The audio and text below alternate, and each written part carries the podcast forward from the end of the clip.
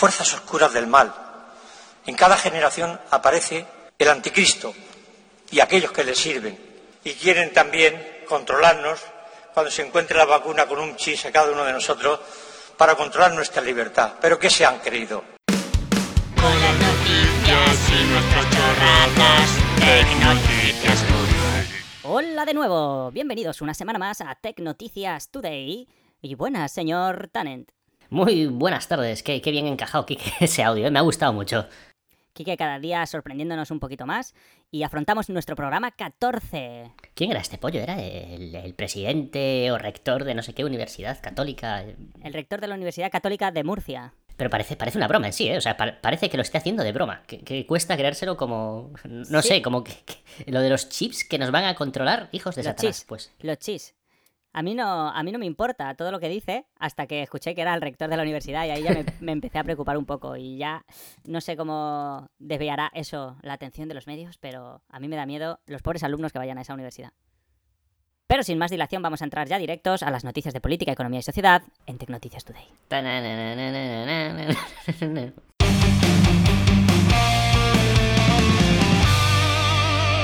Esta semana, la última semana del estado de alarma. Se abren las fronteras, la gente se abraza y se hermana, y ya hay países en los que el COVID vuelve a atacar de nuevo y se están produciendo los rebrotes.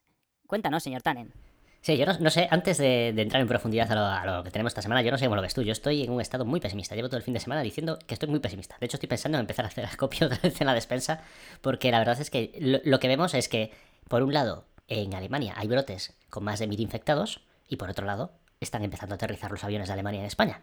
Parece un poco como que España, ahora que parecía que, empezaba a estar más o menos seguro, abrimos las fronteras. Entonces, pues yo no sé cómo lo ves tú, pero la verdad es que yo me estoy poniendo ya en modo pesimista, porque yo tengo la impresión de que el gobierno, intentando salvar el verano, está echando a perder el, el año que viene.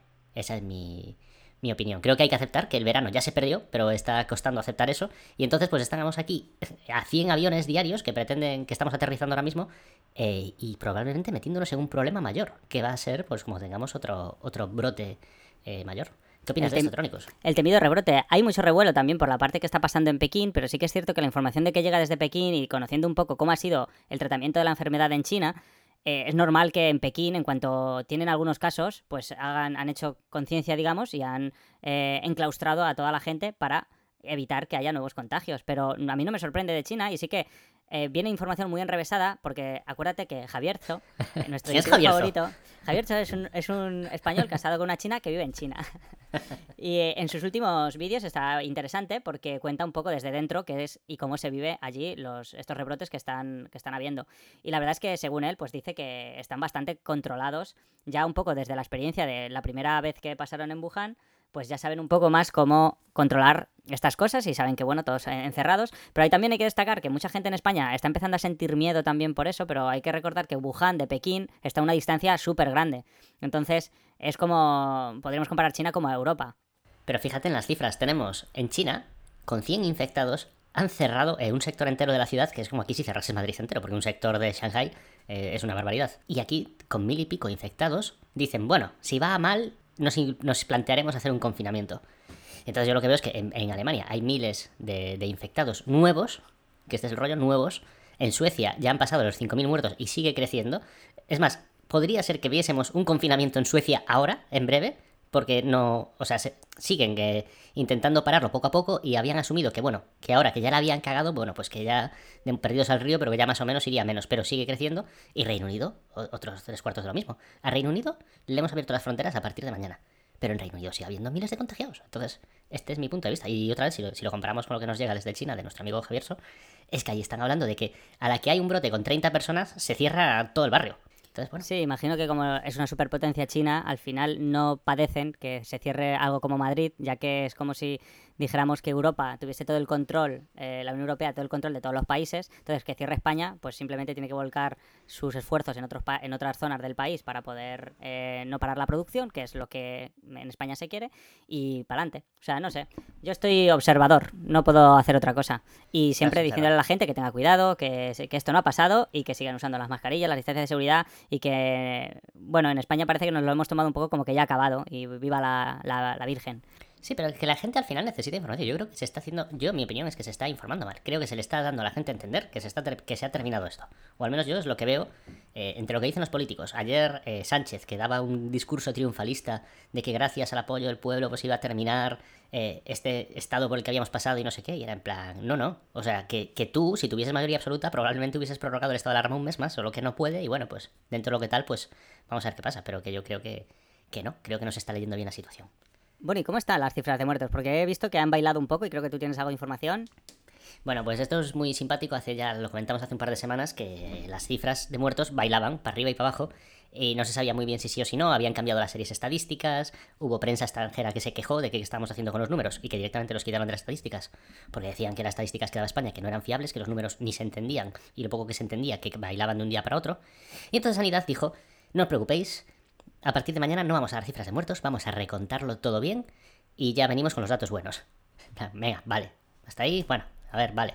Ya eh, habría que preguntar si, si tenemos un Instituto Nacional de Estadística en España y tenemos ya unos servicios, ¿por qué ha pasado todo esto? Pero bueno, vamos a aceptar lo que está Fernando Simón, que es un, es un eh, profesional de reconocido prestigio internacional al frente de todo esto. Y nos da, bueno, eh, pasan dos días, pasan tres, pasa una semana, la prensa ya se empieza a preguntar todo el mundo en plan, oye, ¿dónde están los números? Porque antes daban unos que estaban medio bien, pero ahora ya ni dan números directamente. Eh, hay otros países que no dan números y están casi todos en Latinoamérica.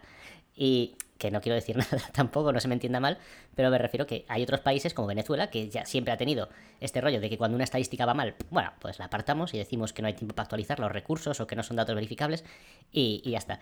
Entonces, bueno, estábamos entrando un poco en ese, en ese punto hasta que por fin llega eh, Fernando el Blanco con sus nuevas cifras de datos y dice, bueno, pues estamos en torno a 26.000, el último número, lo suben a 28.313 fallecidos por COVID, más, y aquí llega, la- a mí me hace mucha gracia esto, más otras 13.000 personas que en un porcentaje desconocido podrían ser también muertos de COVID.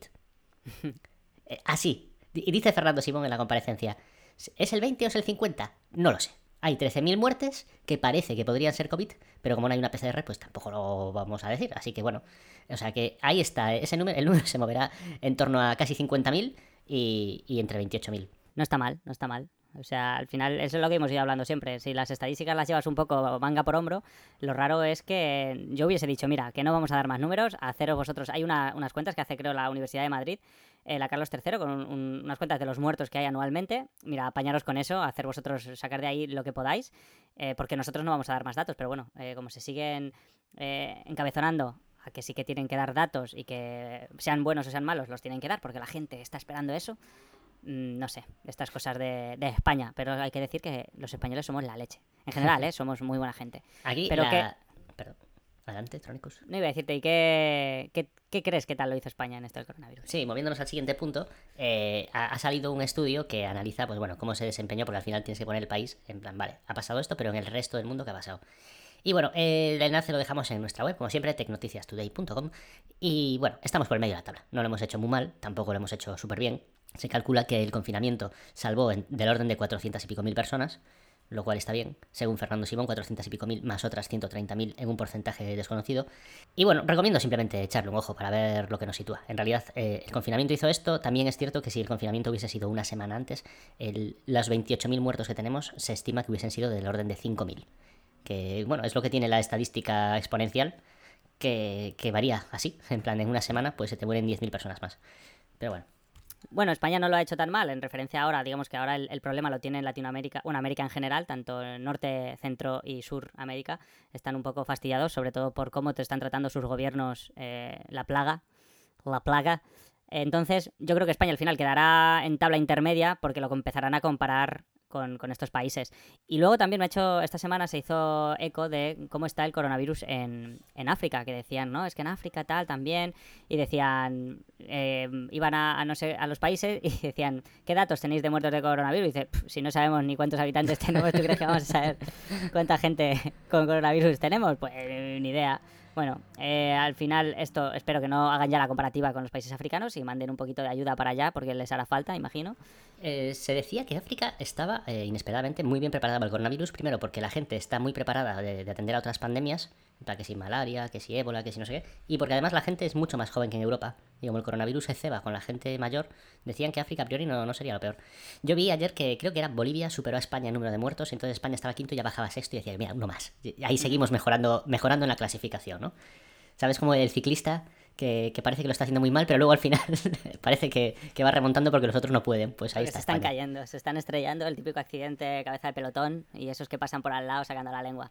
Bueno, veremos a ver. Esperemos las siguientes semanas y crucemos dedos para que no haya eh, rebrotes o cosas extrañas.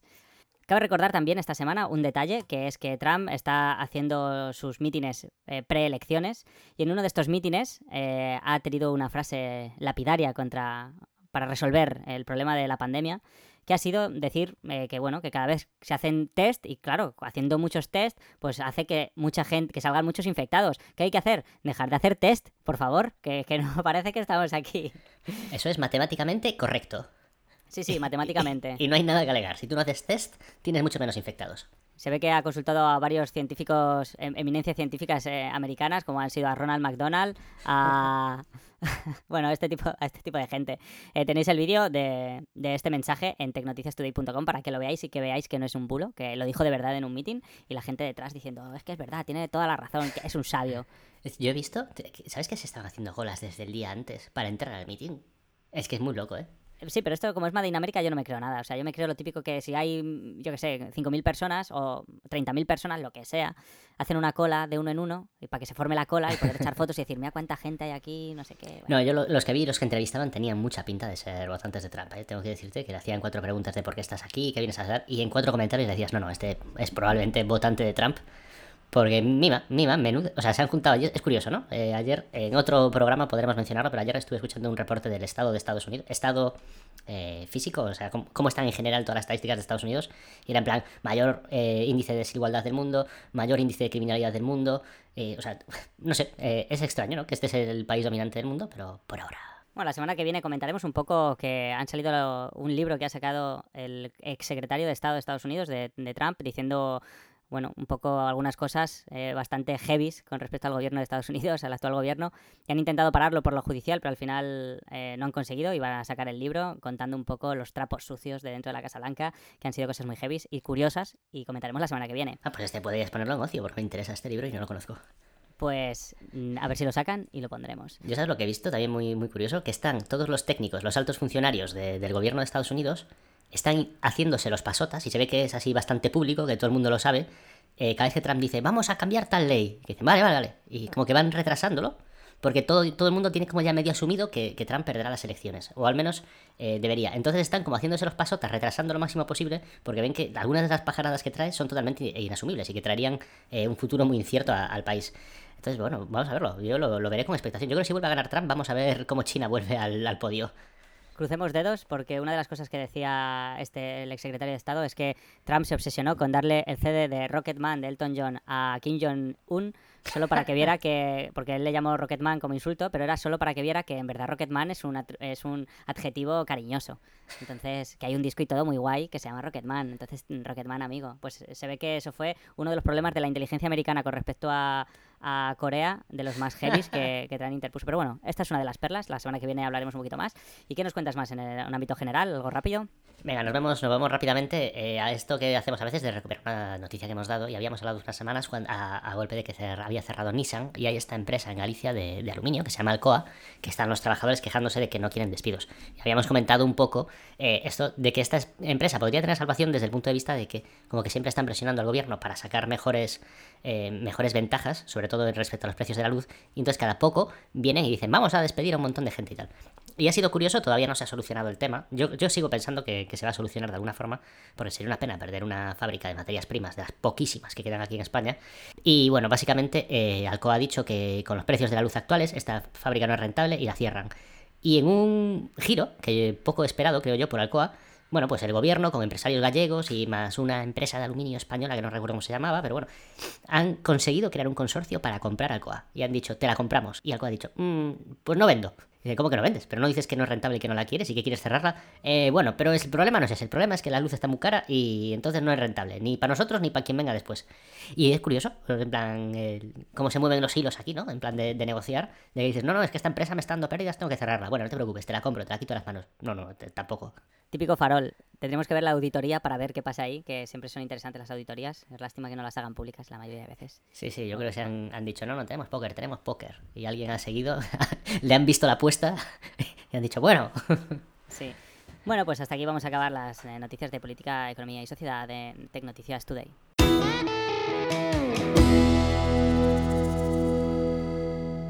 Y esta semana en Tecnología en Tecnoticias Today empezamos con el señor Tannen que nos va a contar historias para no dormir de la manzanita. Sí, sí, ¿conoces? Vamos a empezar por Basecamp. ¿Conoces Basecamp? Es un software de gestión de proyectos para equipos que trabajan en remoto. No, me suena, pero no lo conozco. Bueno, pues Basecamp es un software de gestión de proyectos para equipos que trabajan en remoto. Y bueno, la gente que hizo Basecamp eh, son unos programadores superstar, porque fueron los primeros que se rebelaron en contra del ecosistema startup y, empezaron con este rollo de que, bueno, de que los productos hay que hacerlos despacio, con pocos clientes al principio, ir creciendo orgánicamente, no coger una inversión loca para luego intentar sacar todo lo, más, lo antes posible. Y bueno, estos tíos escribieron libros, eh, también fueron pioneros en el tema de trabajar remoto, llevan ya como 15, 20 años trabajando en remoto, eh, escribieron libros de cómo trabajar en remoto. Y, y bueno, son, son, muy queridos, yo creo, en general, en la, en la, comunidad startup contra la cual van, pues son muy queridos en general, porque yo creo que son así como bastante pioneros en algunas cosas. Eh, ¿Conoces el framework de Ruby on Rails? No. Ruby on Rails es uno de los frameworks de, para, si, si, programas en Ruby, y, y, Rails lo, bueno, lo hicieron ellos para hacer Basecamp. Entonces, bueno, uh -huh. eh, hacen mucho código abierto, etcétera. Entonces, eh, uno de los proyectos actuales que tenían, han diversificado un poco el negocio y han creado un mail que tiene eh, diferentes... Es un mail con su filosofía de trabajar sin, sin esta inmediatez que nos impone el mundo actual. Es un mail en el que eh, tus datos nunca se revela, revelan, los gestores de tracking, esto que te mandan un mail y luego el que te lo envió puede comprobar si te llegó, si lo abriste, si no, esto nunca se revela, eh, la bandeja de entrada funciona de una forma así específica para organizar bien las cosas, eh, y bueno, un poco fiel a su modelo, es un mail de pago desde el día 1 y es en plan, nuestro producto es el mail, nosotros no gestionamos tus datos, no los procesamos de ninguna manera, no los vendemos. Vale, todo esto es una introducción, entonces bueno, crearon la app y esa app te la puedes bajar pues para, para, tu ordenador, te la puedes bajar para el iPhone y para el Android y todo esto. Y entonces eh, la app de iPhone, la Apple la probó y dijo, muy bien, podéis usarla. Y cuando me fueron a enviar eh, la siguiente actualización, Apple le dijo, eh, rechazada, esta aplicación no puede estar en la App Store. ¿Por qué le han rechazado eh, la aplicación? Bueno, pues porque la aplicación funciona por suscripción, tienes que pagar en torno a 100 euros al año, pero creo que puedes ir mes a mes si quieres. Y entonces Apple dice que todos los servicios digitales, todo lo que se vende en la App Store por servicios digitales, tienen que venderse a través de In-App Purchase. In-App Purchase es el sistema de pagos que tiene Apple.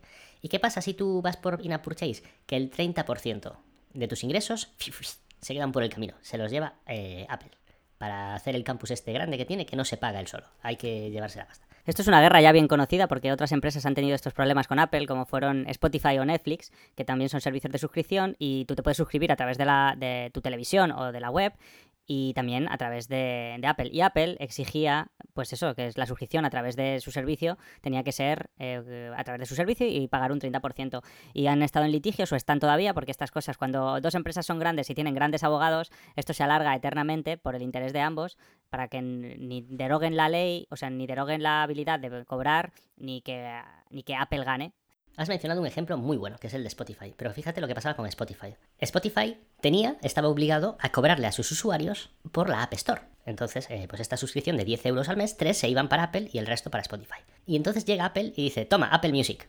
Y lo pone a 10 euros al mes. Claro, eso es. O sea, no hay que ser. No hay que ver muy bien para ver que eso es un abuso de posición dominante. Eh, porque eh, Apple te pone la suscripción a 10 euros. Es más, podría aprovechar los 3 euros que le cobra a Spotify para rebajar su suscripción.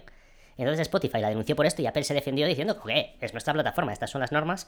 Y, oye, entonces, ¿cómo? Lo mismo pasó con, con, Netflix, más o menos, y lo mismo pasó con Amazon Prime y más cosas. Al final, ¿qué acuerdo llegó Apple? Bueno, pues si tú no anuncias nada en tu app de comprar, pero nada, es decir, Netflix se abre y puedes meter el login y ya está, creo. Netflix no estoy seguro, Spotify, pero bueno, normalmente funciona así. Pero esto queda en una zona blurry porque hay otra norma de Apple que te dice que tu aplicación tiene que tener algún tipo de funcionalidad.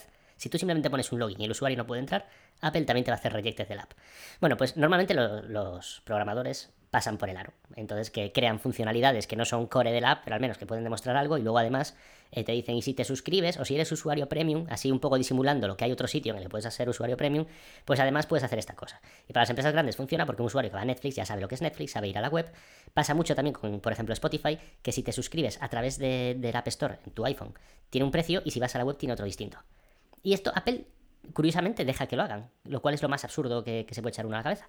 Pero bueno, entonces, eh, ¿qué, ¿qué, pasa? Normalmente los programadores pasan de todo, pero en este caso, este tío yo creo que también sabiendo un poco la posición en la que está y que es un tío relativamente famoso, apreciado entre los desa- desarrolladores y tal, dijo, voy a montarla. Y entonces este tío empezó a acusar eh, por Twitter, dio entrevistas, diciendo que antes iba y que le, le prendía fuego a toda su empresa y a todo su conocimiento que aceptar los chantajes de Apple y pagar el rescate del 30%. Que, eh, que en su mientras él fuese el CEO de, del mail este, no le iba a dar ni un duro Apple, porque en cierto modo tiene su razón de que es, un amago de extorsión, ¿no? Es un amago de, de págame y yo te, te protejo, pero tienes que pagarme por cojones. Y, bueno, y la verdad es que ha rebotado bastante, porque te digo que este tío es un tweet star, está en Twitter, lo- tiene un mogollón de suscriptores y aparte todo el mundo lo, sigue. Y bueno, Apple ha tenido que salir a la palestra y decir, nosotros, las normas están claras y sería injusto que nosotros saquemos normas especiales para este tío.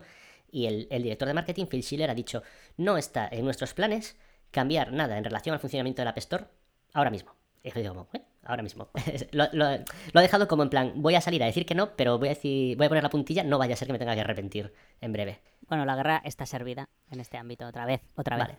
Pero dos noticias se entienden mejor si van, si van juntas. Entonces, ¿qué ha pasado? Este tío de Hey se ha juntado con otros developers americanos y eh, han pedido ayuda. ¿Sabes a quién le han pedido ayuda? O sea, que Estados Unidos, esto que hace Apple es totalmente legal, pero ¿a quién le han pedido ayuda?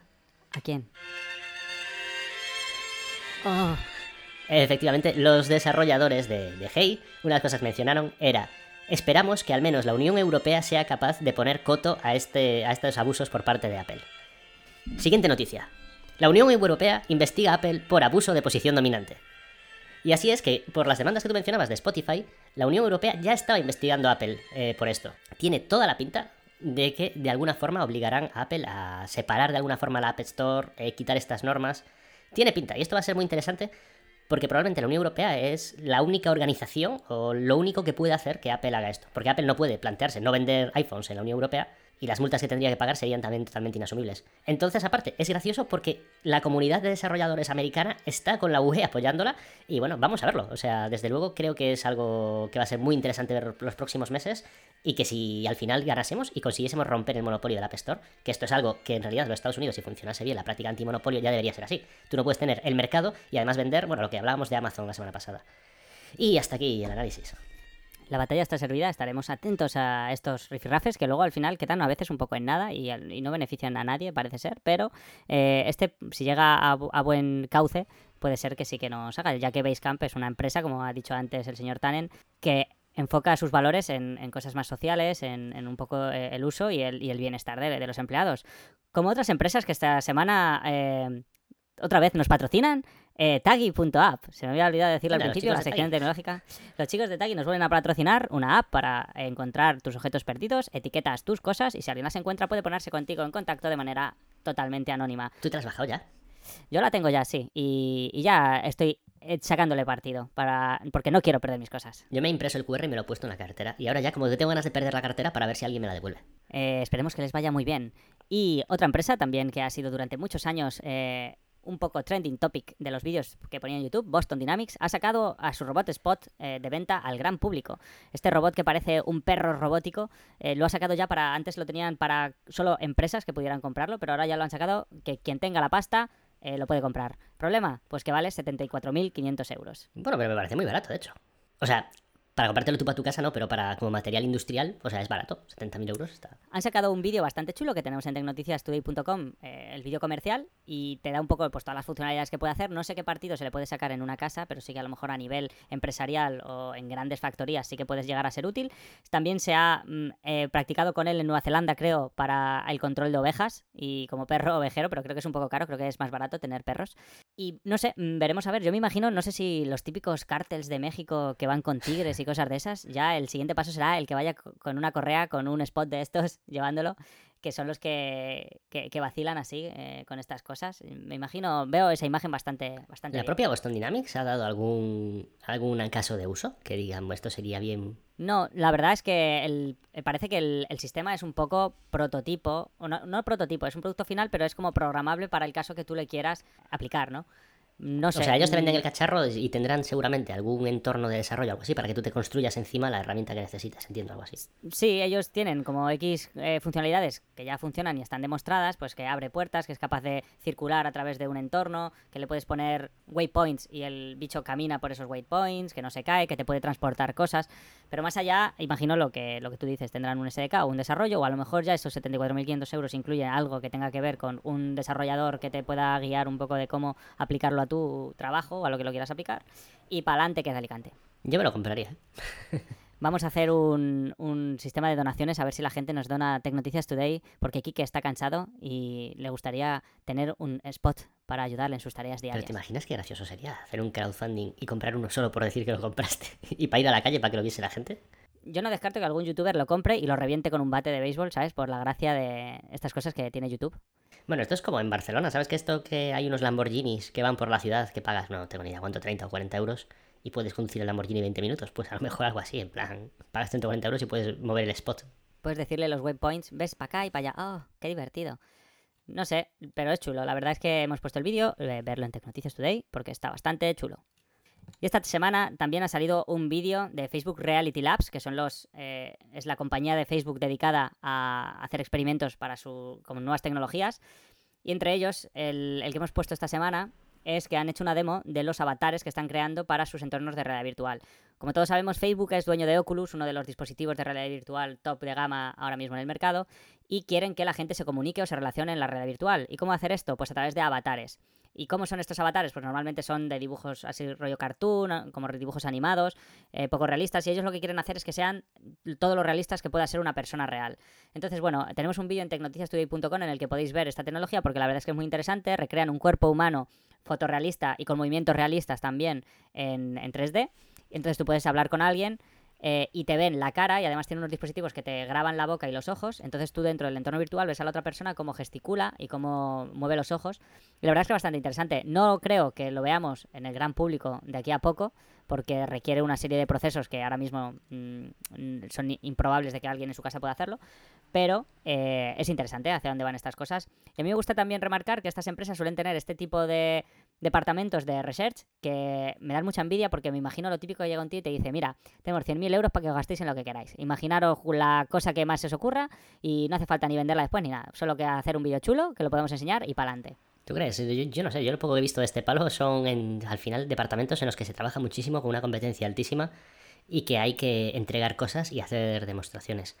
Eh, no lo sé cómo va. O sea, divertido debe ser un cacho. Yo creo que la industria del porno está frotándose las manos esperando que llegue esto lo antes posible, porque la posibilidad de quitarse las actrices del medio, o sea, imagínate eso, es como... Nah, yo creo que eso siempre existirá y siempre se necesitarán actrices y, y actores, pero sí que da la posibilidad de hacer, bueno, una serie de eh, maniobras de cara a que una persona real pueda hacer un contacto con una actriz, por ejemplo, en un entorno virtual y, bueno, un poco ciberprostitución. Veremos la nueva, la nueva faceta de, de estas cosas. Y también viniendo de Facebook, solo un comentario así algo rápido. eh, hay que decir que Facebook, eh, no sé si conoces tú la tecnología deepfake, eh, señor Tannen. Eh, sí, los deepfakes son esto de que ves eh, a una persona hablando, a un actor famoso, y resulta que no es ese actor, que es otro, pero han pegado la cara por encima, ¿no? Sí, con un sistema de inteligencia artificial de machine learning hacen superponen una cara a la otra imitando los gestos y en muchos casos parece que es otra persona realmente. Esto hubo un poco de boom y mucho revuelo porque empezaron a poner eh, caras de actrices famosas en- en porno y entonces a partir de ahí vieron que esto podría hacer mucho daño y cómo poder detenerlo. Entonces Facebook no se le ocurrió otra cosa que hacer una especie de hackathon, un concurso tecnológico para eh, ver a ver quién podía hacer un software que detectara estos eh, deepfakes, también con machine learning o con lo que fuera. Y la cosa eh, acabó y acabó con un ganador y ese ganador era capaz de detectar dos tercios de los vídeos que se les pasaban con deepfake. Lo que quiere decir que el deepfake puede ser que en algunos casos esté tan bien hecho que ni siquiera otra inteligencia artificial pueda detectarlo y eso también puede ser peligroso. Esto es un poco lo que hablamos ya en algún programa, la, dif- la dificultad del mundo en el que vamos para diferenciar la verdad de lo que no es verdad. Porque hay muchas noticias que, son falsas. Los inmigrantes eh, ganan más dinero que Paco, que tiene una carnicería y no sé qué. Y dices, "Bueno, ya estamos lo de siempre, eso es, eh, es falso. Pero luego hay noticias de estas transversales, de tal concejal hizo no sé qué, tal, que la verdad te pilla. Tú, obviamente, no vas a pasarte el día verificando cada cosa que lees y te la comes. Y con los deepfakes igual, va a haber, pues hombre, si ves a, yo qué sé, a Scarlett Johansson haciendo eh, un trío, eh, pues dices tú, mucho me extrañaría a mí que la carrera de Scarlett Johansson haya derivado en, en- tríos eh, de, de porno hard. Pero claro, a lo mejor, yo qué sé, un desnudo en no sé dónde y tal, esa te la van a colar. Sí, veremos a ver cuando se empieza a admitir a juicio eh, las típicas grabaciones que hacen de no sé qué político entrando con un, con un maletín a no sé dónde y puedan alegar que no eran ellos, que han sido víctimas de un deepfake, por ejemplo. No se lo creerá nadie, yo cre- creo yo. Bueno, vamos a ver si Mariano Rajoy mantiene que M. Rajoy no significa Mariano Rajoy, pues sí. Ya me dirás. Eso fue, eso fue un deepfake de estos, dirá. Eh, M. punto- A mí que me dice M. Rajoy, yo no sé quién es M. Rajoy. Pero tú te llamas Mariano Rajoy. Bueno, a ver. Bueno, y con M. Rajoy vamos a cerrar las noticias de tecnología esta semana en Tech Noticias Today. Patrocinadas esta semana por Taggy Up.